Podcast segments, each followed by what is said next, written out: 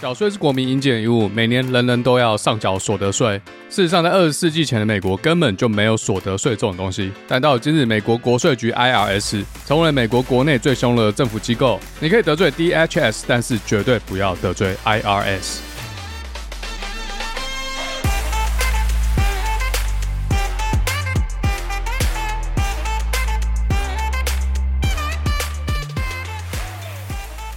欢迎回来，达特嘴力地包，我是嘴哥。大家常说美国万万税，但有些人会说美国税其实也没有欧洲福利国家那么高，呃，在靠北沙小。美国人的平均年所得是六万三千块美金，以这个薪资水准下去课税的话，联邦所得税是二十四趴。那如果在软体的工作又是单身的话，一年被联邦课个三十二趴到三十五趴的税，这个跑不掉，比一般平均所得是高了十几趴这样。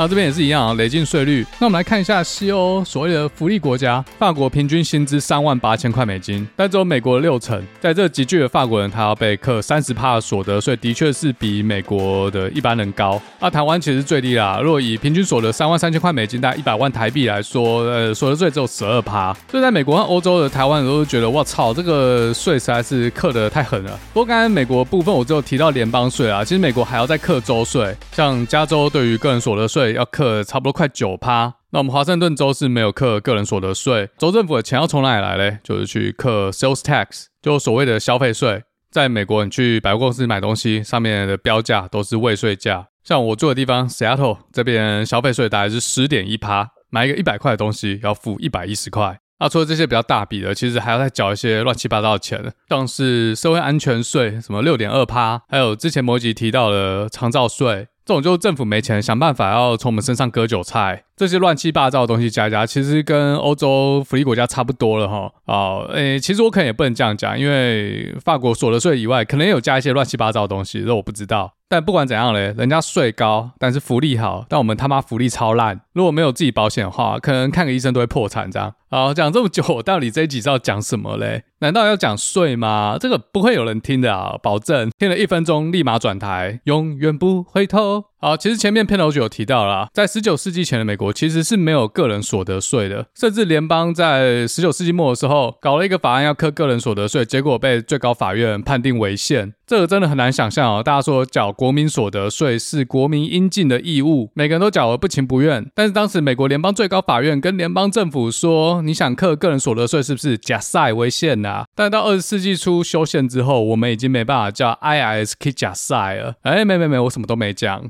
在美国，每年要报税真是很麻烦，就算是有软体也很麻烦。所以，究竟这个个人所得税是怎么凭空冒出来的嘞？大家知道，这种个人所得税累进税率，就是为了劫富济贫，来缩减贫富差距。如果贫富差距过大的话，会造成社会动荡。毕竟跟这些金字塔顶端的有钱人比，穷人还是占多数。如果越来越多人觉得不公平的话，改朝换代的时间就来了。那一般估计贫富差距用的是 Gini Index 或者 Gini Coefficient，这两个东西是一样的啊，一个是百分制，一个是百分比，数字越大代表贫富差距越大。那我这边找到的资料，二零二零年美国的经济系数达到了四十二，台湾是三十四，德法两国福利国家大概在三十二，那北欧五国又更低了，在二十八上下，所以台湾没有太差哦。那美国四十二其实已经算很高了，四十二附近都是哪些国家嘞？非洲、南美这些政权极度腐败的国家。政商勾结、财团寡占，这都家常便饭。美国作为一个先进国家，居然是这种数字，真的是蛮更小的。讲到这边，大家觉得奇怪啊？怎么今天还没有提到佛地魔？就中国啦。中国这两年国民年平均所得终于破一万美金。那吉尼系数的部分，我找到很多不同的数字，我也搞不清楚哪一个是真的。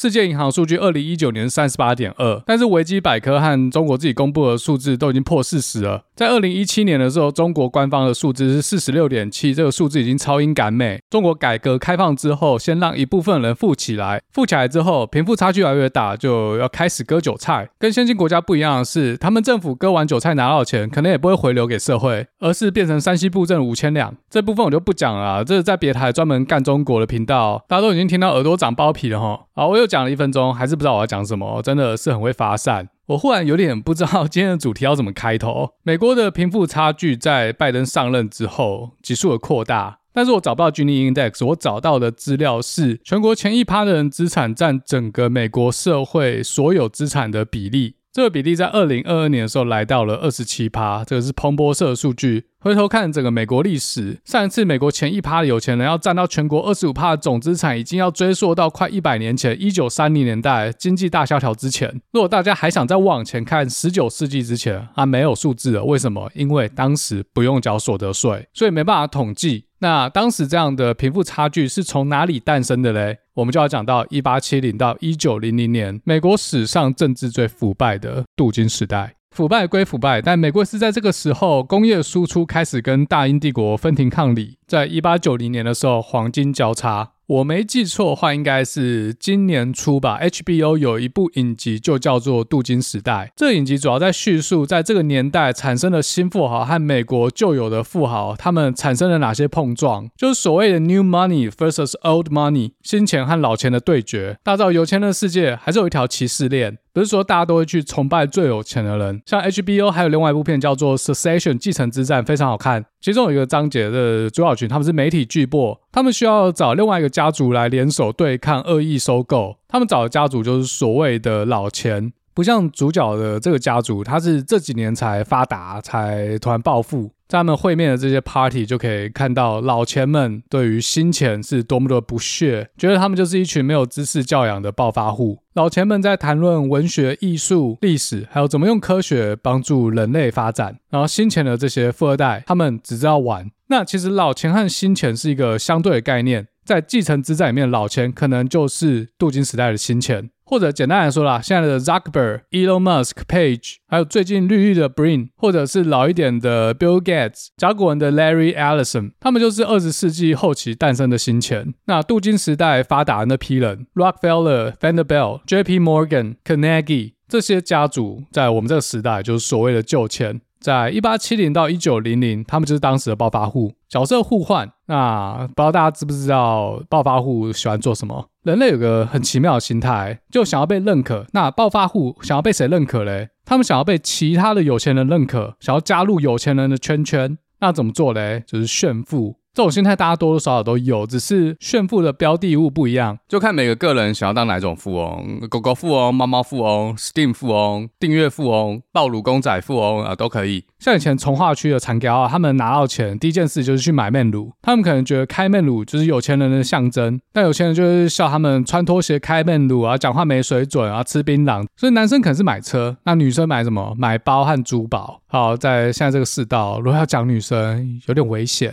有一本书叫做《我是一个妈妈，我需要铂金包》，它是一个毕业于耶鲁的人类学家，对于上东区的观察。要进入上东区的富豪们社交，铂金包是标配。作者就在这本书里面写到，他观察到很多上东区这种有趣的现象，对比到黑猩猩的社会，那其实人类跟黑猩猩是心态上是一样的。那一百年前这些镀金时代的富豪们，他们怎么炫富的呢？他们在纽约的第五大道上面盖豪宅，盖好之后开 party。在 party 上面展示各种昂贵的珠宝、衣着配件，跟现在其实差不多嘛，对不对？但就盖豪宅跟现在有点不一样。郭董很有钱，但是郭董没有在大安森林公园旁边买一大块地，在上面盖他的皇宫，这维持的成本太高了。那当时镀金时代富豪就是直接在第五大道上面买一块地，或者是买下别人的房子推掉之后，在上面盖超级豪宅。好，到这边没有去过纽约的听众朋友，可能不知道到底什么是第五大道。纽约的曼哈顿岛是哈德逊河出海口旁边一个狭长的岛。就算大家没去过纽约，多少应该看过好莱坞电影里面有这个有拍到纽约的场景。随便举都有很多例子，像《明天过后》，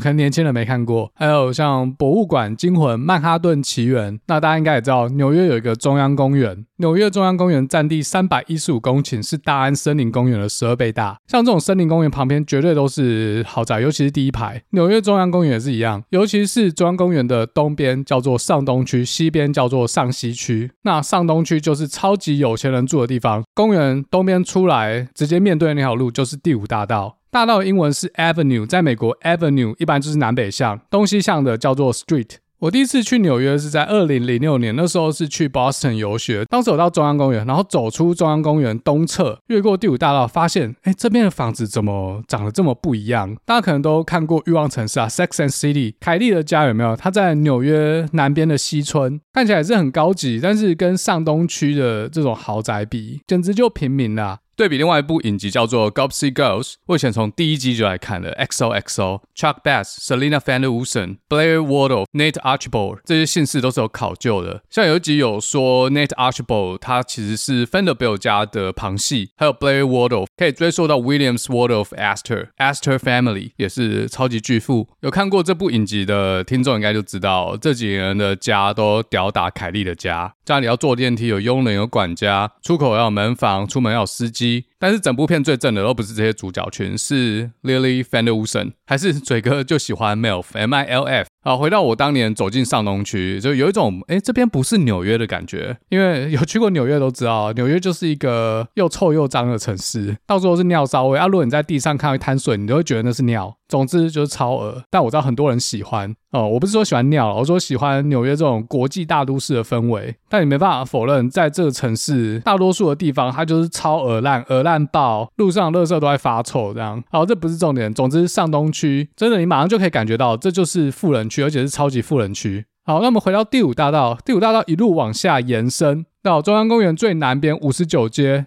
之后嘞，以南全部都是精品店，也不是全部啦。我当时去的时候，有一些像什么 L&F 啊、NBA 专卖店这种，我稍微可以进去逛的。其他那种 Chanel、Louis Vuitton、Hermes、Dior、Prada、Ferragamo，这这些我都没办法。这个地方就叫做 Midtown East 了，它已经不是上东区了，叫做东中城区。它这边有一栋大楼，它比别人高，造型比较现代一点，是玻璃帷幕，它就是 Trump Tower 川普大厦。没去过，我自己 Google 街景开起来，我也没办法哈。我记得百灵果他们好像才刚去回来。那在都金时代嘞，这些富豪们的豪宅就是盖在这个地方。不过现在大多数豪宅都已经拆掉，变成是商办或者一些高楼。毕竟曼哈顿真的是寸土寸金，两三层楼高豪宅摆着是有点不切实际啊，有点浪费土地，没办法发挥整个土地的经济效益。那另外原因是很多富豪在一九三零年大萧条之后，家道中落，已经没办法去负担维持这种豪华宅院的开销，人力也越来越贵嘛，所以现在新的科技富豪他们不太可能住在那种宫殿式的豪宅，然后里面有十几二十个人去维持一栋宅邸的营运，这种东西只剩哪里还有中东的王室，因为他们房子底下都是。有都是钱，不然就是印度的有钱人，因为他们一般平民的工资都还很低，所以这些豪宅后来都卖人了，有些卖给财团，财团再把它改建成办公大厦，只剩非常非常少数还有保存下来啊，大多数有保存下来的，当时镀金时代盖的豪宅都还在上东区，在东中城区剩下就一只手数得出来，有一间叫做 The Plain House，它楼下是卡地亚，就是那个珠宝商，有些豪宅有留下当时的图片，呃，我会放在文字介绍区，有兴趣的可以自己点开来看。那我再稍微讲一下东中城区还有什么指标性建筑物好了，最有名的就是洛克菲勒中心，还有圣派崔克大教堂，他们就是隔街相望。这个地方一度都是当时新兴富豪洛克菲勒的地的产业，就像现在西雅图亚马逊的园区哦，这个地都是 Paul Allen 的。那后来七八零年代日本经济崛起之后，日本财阀手上有太多热钱。一九八九年，日本三菱集团买下了洛克菲勒中心的五十一趴股权，那后来又把它整个买下来。不过这边题外话了，好，回到镀金时代炫富。刚才讲这些豪宅，大多数都已经被推掉，都消失了啊。少部分卖掉之后，也变私人产业，一般人是没办法进去看。但是美国有个地方保留了这些镀金时代富豪们的宅邸，在纽约州东北方新英格兰区，嗯，就麻州南边有一个很小的州叫做罗德岛 （Rhode Island）。那这个州它不是一个岛，但是它的确有一个岛叫做 Rhode Island。在罗德岛州南边有一个岛，岛上有一个小镇叫做 Newport 新港。这个地名在全美好多地方都有啊，最有名的是加州橘郡的那个 Newport Beach。橘郡前几个月才发生台湾教会枪击案嘛。那罗德岛的新港这地方是当时镀金时代富豪们的避暑胜地。夏天的纽约很热，所以富豪们会举家搬到新港。他们在新港盖了很多别墅，有些别墅直接盖在悬崖峭壁上面，下面就是大西洋。在白天的时候，海风会一直从海上吹过来，很舒服。这个避暑胜地，这些别墅嘞，哦，这个我不知道别墅和豪宅这两个字有什么不一样啊？这些别墅有些盖的跟欧洲城堡一样。城堡大致上可以分两种，一种是防守用的碉堡，另外一种是饮酒作乐、常情妇用的。这些通常会设在国土比较安全、有吃有玩的区域，没有要拿来防御外敌。在法国，有些会写 chateau，那比较低调一点的持有者会写 mansion。这种占地都很大，而主建筑里面可能有十几间房间。像郭董之前在捷克买古堡，差不多就是这么一回事。那其实欧洲有很多很便宜的古堡，但是要维修、要管理、要 maintain 都是天价，因为现在人力的价格已经不是封建时代的那个水准了，所以这个继承者他就负担不了，就卖给接盘侠。这样，像法国的罗亚河流域，有去玩过就知道那边就是度假城堡到处都是，都是以前王公贵族盖的小别馆。度假避暑养情妇，像最有名的几个 Chateau Chimbols、Chateau Chenonceaux，这些城堡很多都国有化，或是由基金会管理来卖票、开放参观，才有钱继续维持。那这个 Newport 这些豪宅也是一样，他们有些外表看起来就跟法国这些城堡豪宅有八十七趴像，有些还直接取名就叫 Chateau，就城堡的意思，像 Chateau Schmeck。那为什么要把这个房子盖得像城堡嘞？其中的原因就是刚才提到的这种自卑心态。镀金时代的旧钱老富豪们，很多都是欧洲贵族、银行家、出口贸易商、航运大亨等等。那这些镀金时代的新科富豪们，他们并没有贵族的头衔，而、有些人还是白手起家，身份上输人家一大截，所以他们就要把自己的家盖成欧洲这种气派的城堡豪宅，给老钱们看呐、林北比你们更有钱哦。其中有些还让自己的下一代去跟欧洲的贵族们通婚，来洗血统。得到贵族的头衔，这大家就比较难想象。想说已经这么有钱了，我怎么还要在意有没有头衔这件事嘞？头衔能吃吗？但这真的就是人性啊！等到各位听众你有发达那一天的时候，请拉嘴哥一把。那新堡这个地方，我应该是二零一七还是二零一八年去的，我有点忘了。我当时是去纽约找朋友，然后顺便就去新堡看一下。纽约开车过去大概三个小时，没有很远。新堡这个小村庄嘞，它有一个码头。有很多小店，还有这种海岸餐厅。镇上也有很多历史的古迹可以看，有些文化。这个地方以前是罗德岛这个畜奴业重镇，就是专门进口奴隶。但是罗德岛它其实是第一个废除奴隶制度的州，只是它没有严格去执行，所以奴隶交易在 Newport 这个地方还是非常热络。除了这之外呢，它当年还生产莱姆酒，就从加勒比海地区进口甘蔗。这之前海地那集有提过哦，有兴趣自己去听。然后在 Newport 这个地方，再把这些甘蔗发酵之后做成莱姆酒，再送出去卖。另外，罗德岛也是在美国独立战争前第一个宣告放弃效忠英国皇室的殖民地。从这些历史来看，罗德岛是一个心态上比较自由开放的地方。哦，为什么嘞？哦，这个再讲下去不得了了，已经完全发散掉。总之，罗德岛的第一位开发者嘞，他是被马赛诸塞州的教会驱逐或者说放逐的人，他的名字叫做 Roger Williams。他反对清教徒的这些殖民地去掠夺原住民的土地。他觉得土地属于原住民的，要去跟他们买。之前比特岛那一集啊，东哥有说，如果土地没有人的，占下来就是你的。诶，但你怎么知道这块土地没有人的嘞？有时候那根本就是别人的，只是你去占的时候，他刚好不在家而已。反正当时这些殖民者也不管了啊，随便。我的就是我的，啊，你的还是我的哦。啊，这个歌嘞，就讲了很多大家不想听的话啊，就被退群了。后来他被放逐之后，就来到罗德岛啊，他也的确花钱去跟原住民买土地，最后这个地方发展成一个州，这样。好，就讲到这。回到现代，在 Newport 有很多当时建的这些豪宅。后来也是跟曼哈顿一样下产，然后卖掉，最后有几间捐给了政府，让政府去把它当做是古迹保存。现在是由 Preservation Society of Newport 来负责管理和 maintain，其中有十间豪宅可以买票进去参观。像刚才有提到，直接盖在峭壁上面，例如 The Breakers 和 Marble House 这两间都是当时范德堡家族的避暑山庄，里面装潢都很猛，极尽雕琢，可以很明显的感受到当时的屋主想要把自己家搞成凡尔赛宫。不过这风格我没有很喜欢，我自己比较喜欢的是有一栋叫做 Rose Cliff，它就不是走这么夸张的路线，不过它细节也是非常丰富，像线板啊、柱式、大的水晶灯。好，讲到这边，总之嘞，如果你住在东岸，然后你还没有去过 Newport 的话，我非常推荐去，不止看这些古迹，了解一下美国历史，当场也是有吃有玩，可以看一下，自然也不错。然后那边消费有点高，因为就算这些镀金时代富豪已经没有住那了，但是有新一代富豪住在这些超级别墅旁边哦，就是正在旁边。它其实就是有两条路，你就沿着路走，看那种可以买票的，就是当时这种超级豪宅，就进去参观。它、啊、那种不能买票的就是私人住宅，它围墙都围起来，根本看不到里面，可是占地都很广。我那时候去的时候，我用走的啊，我是有看到有人开车进出啊，那个车都是超级豪华房车，像是 Mercedes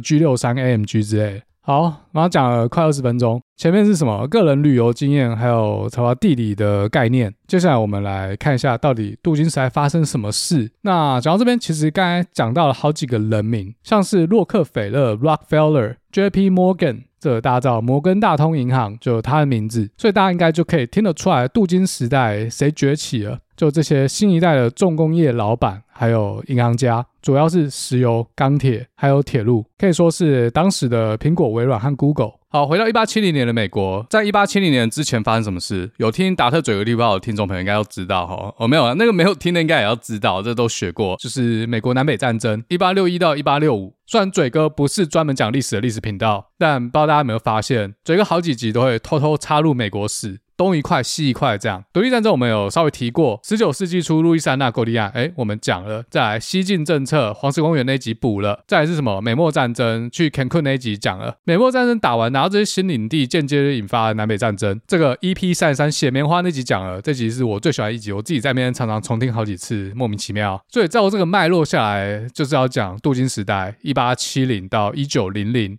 好，那南北战争打完，北方赢了吗？啊，北方搞什么？搞轻工业。所以很自然的就继续朝着工业二点零重工业去迈进。前面花那集有提到啊，关税是引发南北战争的其中一个可能要素之一。美国政府为了要发展自己的工业，就设了一些关税，不然的话一直会被欧洲就是或者说英国啦倾销这些工业产品。本国还在萌芽的轻工业可能就被英国干死了。之前有一位来宾，南方奥克，就我们海地那集的来宾，他最近发了一篇文章，大家知道前几年流行快时尚，H&M、Zara，每一季会有新的风格衣服。服啊，一直要换，这导致很多衣服被穿个两三次就不穿了。那怎么办呢？很多人就会捐出去做善事嘛，就是把自己不穿的衣服捐给非洲的小朋友，或是一些比较贫困的国家。这包括鞋子，像之前有一家叫做 Toms 的鞋子，他们广告就是打折，你买一双，他们就捐一双给有需要的人。但是有一句话叫做“通往地狱的路都是由善意铺成而来的”。我们来想一个问题：这些衣服和鞋子捐给一个开发中国家，比如说当地的居民，他们不需要花钱就可以得到衣服和鞋子，这种也算一种民生必需品。那这会导致什么事嘞？如果是你，你还去买衣服吗？这就会导致当地的原生成衣产业受到影响。那当然，全球化经济底下嘞，这些成衣产业可能也是出货给其他国家、国际大厂之类的。但是多多少还是会有一些影响。不过另外一个最重要的影响是什么？根据南方奥克在跨国 NGO 第一手观察嘞，当地人会开始有一种心态，就说你给我这些东西是应该的，嗯，反正要什么就去跟 NGO 说，变成一种国际尼特族，那边有点本末倒置。NGO 是去帮助他们发展，但当地人觉得 NGO 是来撒钱的，所以我们应该要怎么做嘞？最好就是不要买，尽量减少去消费你不需要的东西。那我记得没错的话，好像欧盟有针对这件事给出一些法令，这个我有点忘了，我之后再去查证。好，这个先讲到这，不要继续发散。有兴趣的自己去看南方奥克的文章，跨国 NGO 第一线工作者的田野调调查。好，又有点扯太远，我们回到十九世纪末，美国的保护性关税，这关税出来一定会产生关税壁垒。南方有些东西要从欧洲进口，啊，要卖棉花卖给欧洲就会受到打击。所以有些人才说关税是导致南北战争的其中一个因素之一。但之前那一集没有提到北方的钱是从哪里来的，北方的。每一间合众国和南方的美利坚联盟国都在征税，除了征税之外，还征粮食。征粮食会发生什么事嘞？这我们台湾也发生过。日本侵华战争的时候，也是从台湾征了很多粮食，但他们没有那么狠啊。跟谁比嘞？就跟国民政府比。国共内战的时候，国民党打到没钱了，直接派人把台湾的粮食拉走，导致台湾恶性通膨，最后四万块台币换一块新台币，这个大家都知道哈。那美国南北战争也是一样，两边都在征税，但当时南方比较有钱，都大地主、大庄园，靠生产棉花啊，地主每个都赚满满。那最后为什么北方打赢嘞？战争有一个硬道理啊，谁资源比较多，谁就有机会得到最后的胜利。当时北方的钱除了征税之外，从哪里来？就是华尔街。华尔街想到一个方式，把战争当成金融商品卖。开始帮美利坚合众国卖国债，五十块钱美元一张，人民赞助国家去干架，爱国就是要买国债，美国一点都不能少。家里有小孩啊，被拉去参战，你买国债的钱就有机会哦，让他早点回来，而且这国债还有利息可以拿，钱也不会不见，因为南方只是要独立，他也没有想要去并吞北方。但如果后来打赢，会不会想要顺势拿下，我就不知道。总之这个好像稳赚不亏。那我不知道哪一天中国武统台湾，小粉红会不会去买中国国债哈？总之，被华尔街这样一补，北方就打赢了。同时，华尔街也摇身一变，成为全球第二大交易市场啊！第一大是伦敦，到现在还是，那第二名也还是纽约这样。那内战之后百废待举，一定会有一波重建经济，重建要钱啊！啊，华尔街又来了。当时美国搞是金本位制，就是说，如果美国政府要多印一块美金，国库里面就要有相应的黄金份额。可是南北战争把钱都打光了，黄金不够，就没办法印太多美金，这样货币的流通性就会开始出问题。这就所谓通货紧缩。为了解决资金不够的问题，华尔街就开始找钱，开始帮一些公司发行公司债，帮这些公司去借钱融资，钱哪里来嘞？美国还这么菜，没有钱嘛？这个钱都是从欧洲来的。欧洲工业革命也比较早，啊，有些已经发展到饱和，欧洲的资本也需要找一个出口，刚好跟华尔街一拍即合。其中最强大的资本就是英国的罗斯柴尔德家族 （Rothschild）。那上一集有提到过，上一集之所以说杜金时代的这些美国富豪都是罗斯柴尔德家的小弟，就是这个意思。当时美国最有名的银行家叫做 J.P. Morgan，他专门帮美国的重工业去找钱，找美国或者欧洲资本去投资。还有一些并购案，像是用天价买下卡内基的钢铁厂。所以当时美国之所以可以在工业二点零时代突飞猛进，从一八六零年的全球制造业占比一点八趴，在一九零零年的时候突破天际，达到了十五点八趴，成为全球制造业龙头。这很大一部分就是要归功于当时的银行家 J.P. Morgan。除了资本之外呢，这美国的繁荣还有其中几项要素。首先，第一个，美国地大物博，地产丰富，这跟我们国旗歌里面唱的是一样的。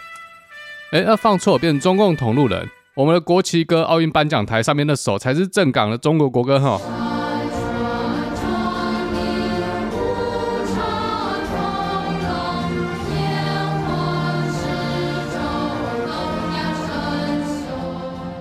在办公室的听众记得要起立，听到国旗歌要脱帽起立，知不知道？然后离毕解散。那美国什么东西丰富嘞？第一个农产品啊，再来煤炭和石油。没错，石油哈，美国是第一个开始挖石油的国家。在一八五九年，美国宾州挖到第一口石油。后来大家发现哦，这个黑黑的东西很好用哦，就一堆人开始在宾州到处挖，很像当年去西部淘金这样，大家在那边乱买地，然后在那边乱挖。就跟扭蛋一样，有没有？只是扭出来有可能是空的，但扭到一只你就发了。在美国开始挖石油之前，全世界还没有人知道中东鸟不生蛋的沙漠下面有石油可以挖。那自从中东发现石油之后，穆斯林就开始变恐怖分子了哈。中东地区因为列强争夺石油，西方国家为了自己的利益去煽动中东产油国之间的矛盾，再加上以色列问题，本来人家好好的在沙漠里面骑骆驼，被英美法这么一撸，就开始出现这些极端主义，有些人就。就是变恐怖分子啊，不是恐怖分子的，被当成是恐怖分子。好，这就讲到这，这不能再发散了。石油战争其实小令应该是上个月才讲过，他讲的非常不错，大家可以自己去看。然后我会放在文字介绍里面。之后嘴哥应该会讲自己的版本，他切入点不一样。我应该是会从现在的中东情势，还有乌俄战争对台海和平的影响做切入。这以后哦，我有空再做。做这个很容易被打脸。大家如果有兴趣的话，可以先去听小令他那集，那集真的是做的太好了，很难超越了。他连视觉化效果都做超棒。好，回到镀金时代的美国，现在大家都知道石油的用途非常多。那在当年嘞，有一个非常大的需求就是煤油灯。在煤油灯发明之前，使用的是蜡烛或者是动植物油脂，还有木头和煤炭。那烧煤油比烧这些传统能源还要更便宜、有效率，而且更加的安全。它燃烧产生的一氧化碳比木头、比碳啊都还要少。大家知道烧炭很危险嘛，有可能会被自杀，所以在室内不要乱烧哈。所以石油这个东西太好用了，而且藏在地底下，这跟免费没什么两样啊。不过要挖到啊，没挖到不算。那美国有这种丰富的自然资源和农作物，但是美国很大。很大就有一个问题，要如何货通天下？那这有两个关键，第一个是通讯技术。当时电报开始慢慢的普及，不需要再飞鸽传书，大家都在装宽屏，还在用五十六 K 在看嘟嘟情色网来开 A 图。以前要疏解疏解的时候效率不高，要等开图。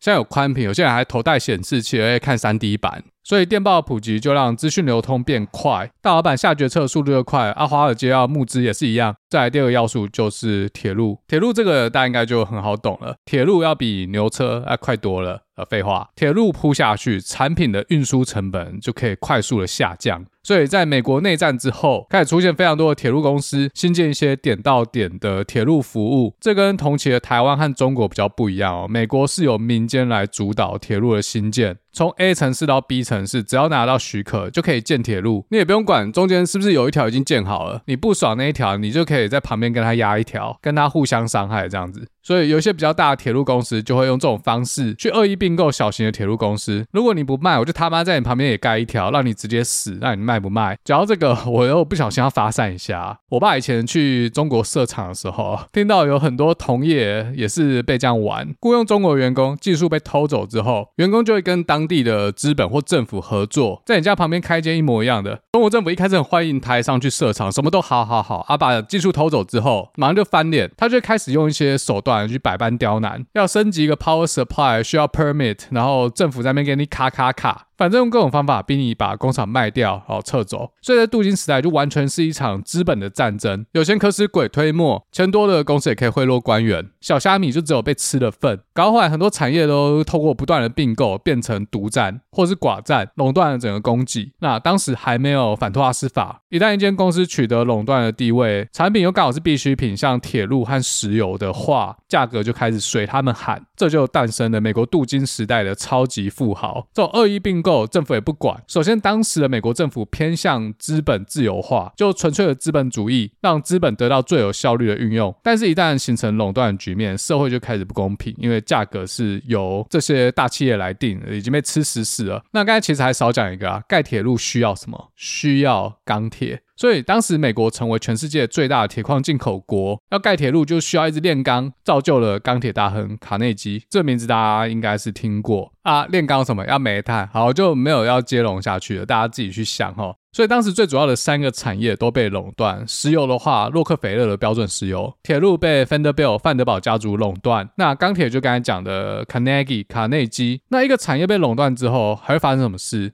人力资源市场也是有垄断企业来喊价。假设全世界就只有一家软体公司，那嘴哥不就废了吗？公司开多少薪水给我，我就只能吞，因为我没有别的地方可以去上班。那当然我是可以换领域嘛。但如果所有的垄断企业都联合压榨蓝领劳工的薪资，那蓝领劳工就只能吃大便。所以当时也有很多人发起了各种社会运动，工人要争取更公平的工作时间、更高工资，还有更安全的工作环境。这也促成了工会的成立，像美国劳工联合会就在一八八六年因此而成立的。当时的资方就觉得劳方就是他妈一群乳蛇，给你饭吃你就应该感谢了，还在那边给我靠北，就所谓。为了社会达尔文主义，当时劳资双方弄到非常紧张，和平抗议变成激烈的暴力抗争，闹出很多人命，还有爆炸案，甚至还有人被暗杀掉。除了这个之外呢，当然还有种族冲突。这个我们之前有稍微提到过。废奴之后，南方各州开始实行种族隔离，一直要到 Dr. Martin Luther King 才稍微获得改善。那到现在呢，黑人都还是美国社会经济比较弱势的一群，虽然他们自己有自己的问题，但是的确还是有历史因素在里面。再第二个也是种族问题啊，有谁比黑人更惨？之前我们讲过了。当时铁路公司为了要盖一条连接美国东西岸的铁路，中间会经过很多非常不适合人居住的地方，鸟不生蛋，超级热，又没有水，食物又少，生活条件非常的差，连非裔美国人都不想干的活，那谁要干？当然就是全世界最吃苦耐劳的民族啊，亚洲人，precisely 中国人。当时这些铁路公司从中国进口了非常多人力，就是让他们干这种活，薪水可以压得非常低，因为当时中国的薪水更低。整个大清国末年，内忧外患，生存更不容易。但是铁路盖完之后嘞，就直接把这些人丢了，直接把他们遣散掉，还立法不给他们入籍美国。就一八八二年的排华法案，华人这部分就自己去听 EP 四十二啦，我之前也讲过了。这批华人回不去，又没有身份。他们都聚在一起，互相取暖，而团结是力量，免得被人家欺负。这就是为什么美国很多大城市都会有中国城。当时的华裔就在那边报警取暖，做那些人家不想做的低贱工作啊，还有做餐馆这样。然后我在西雅图那集有讲过，西雅图和塔科马的华人聚落直接被抄家，被白人、黑人和美洲原住民，他们直接把华人从家里拉出来，丢上火车送去波特兰。这就是当时所谓的本土主义的兴起。Nativism，除了这些种族问题之外，政府内部也藏污纳垢，有些事业需要特许，啊，就要贿赂官员来买个方便，这个层出不穷。也就是说，一个财团为了取得商业上的成功，他可以用尽各种不法手段，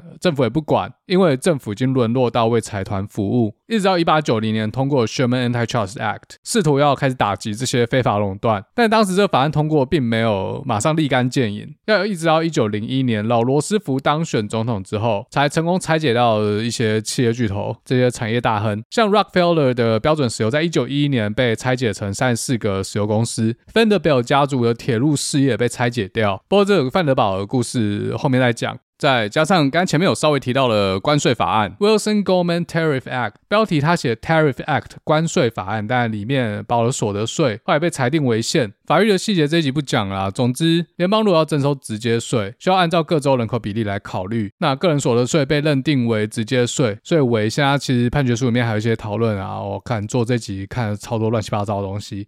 反正这件事要一直到一九一三年宪法第十六修正案通过，宪法终于允许国会在未按照各州比例分配，或者是未考虑人口普查数据的情况下来征收直接税。这样讲太复杂了，反正联邦政府就是要开始收所得税就对了，干。修正案过了之后呢，当时单身三千块美元收入以下的收一趴所得税，年收入在两万到五万美元的收两趴，超过五十万美元的收六趴。当时美国一亿人人口，只有三十六万人需要缴所得税。干五十万一年收入，只要缴六趴，五十万在当年是多么的巨大！我操，只要缴六趴，我现在他妈要缴，好，不要透露自己的薪水。所以这个所得税究竟是什么温水煮青蛙？变成现在年收入五十一万八千四百块美金要收三十七趴的联邦所得税，中间是怎么从七趴变成三十七趴？中间是三十趴哪里来的？呵呵，我不知道哈，我还没有做这个部分的功课，我应该也不会去找出来为什么。反正我他妈就是得缴税。好，那这集开头布尔梗就到这边为大家解密。当时为了社会正义和公平，开始要征个人所得税。根据我找到的资料，当时这些商业巨子也都赞成，不过他们有很多方式可以去避税。这件事也是跟现在这个时代有点像，中产阶级永远是税率最高的那一群。像川普就东部西部要不用缴税嘛。以上就是为什么1870年到1990年这段时间被称为镀金时代，英文就叫 Gilded Age。镀金时代是马克吐温写的一本小说。镀金啊，顾名思义就是在一个东西的表面镀上金，那它整个东西看起来是黄金，但是其实里面败絮其中，只有表面。上的光鲜亮丽，那为什么要叫镀金时代呢？因为这是美国政治最腐败的时代，政治完全服务资本。美国在全球制造业的崛起，台面下竟是如此的不堪。我们常常会酸中国不是法治社会，是人治社会，政府要服务共产党，而人民要服务政府。其实，在美国崛起的时候，也是曾经走过一样的路，但中间有一个点不一样哈。镀金时代的贪污腐败为美国掀起了一波政治改革，紧接着就是美国史上的另外一个年代，叫做 The Age of Progressive Politics，进步政治时代。那这个以后有机会再做了。这个时代我目前还不熟，不像镀金时代，之前去过新港，也看过一些书，知道这个时代大概在玩什么把戏。而且镀金时代里面的这些富豪，每个都很有名。那进步时代后面紧接着就是大萧条，为了拯救美国经济，小罗斯福就搞了三 R 新政：Relief、Recovery and Reform，就是韩国语所谓的三支穿云箭。小罗斯福应该大家高中历史课本应该是有上过，因为我好像翻社会组的课本有翻到过，还是我自己从哪里看来我忘了。好，到这边镀金时代大概这个 summary 就是这样，大家应该对镀金时代有一个差不多的概念，虽然说没有讲太深入。那美国这两年被大家称为新镀金时代。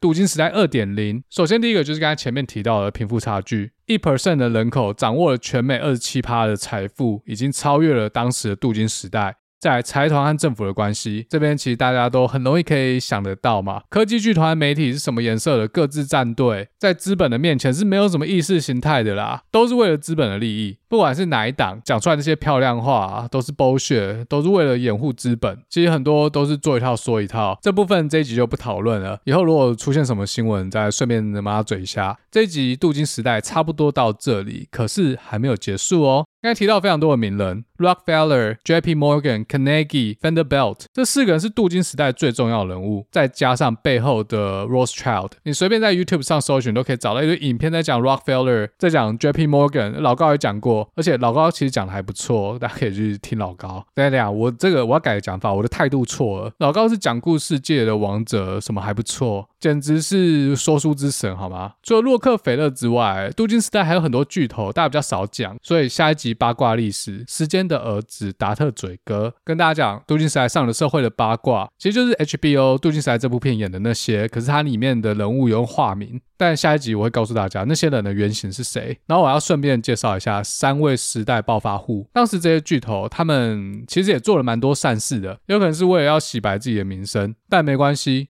不影响他们做这些善事对后来社会的贡献啊！这些巨头当时最喜欢做什么善事嘞？就是开学校。美国很多顶尖大学都是私立学校，有几间就是当时这几个哥创的，像洛克菲勒大学啊，专门搞医学，至今有三十八位诺贝尔奖得主。这间学校大家比较不知道啦，但另外三间，第一间号称南方的哈佛 （Vanderbilt University），吉祥物是一个人头，至今七位诺贝尔奖得主，两位美国副总统和两位联邦最高法院法官，还有数不清的奥运奖牌。反正这个一字排开太多了，不讲。US News 全美大学排名第十四，不过这间也是可能台湾人比较没听过。再来下一间 Carnegie Mellon，我今天下午才去参加西雅图有台哦，也不是有台啦，另外一台戏骨轻松谈啊。我其实是不认识科科和 Kenji，他们后来搬到西雅图啊。今天在西雅图开粉丝见面会，来了一堆人，应该有四几个，里面有很多软体工程师，很多人就来自 Carnegie Mellon CMU。我自己也是有很多朋友都是 CMU 毕业的，Computer Science Number One，全美排名最高的电脑补习班，号称美国巨匠。每次讲到的啊，算一下，我们在美国学校之之间就是要有一种敌对的氛围，在运动场上也要把你们弄死。那 CMU 校史至今呢，二十位诺贝尔奖，十三位图灵奖。图灵奖是电脑科学领域的最高荣誉，堪比诺贝尔奖。大家应该都看过电影《模仿游戏》嘛，就是在讲图灵的故事。啊，CMU 全美大学排名第二十五，略逊 Vanderbilt 一筹。好，而、在第三个 Stanford 史丹福大学，这不得了了。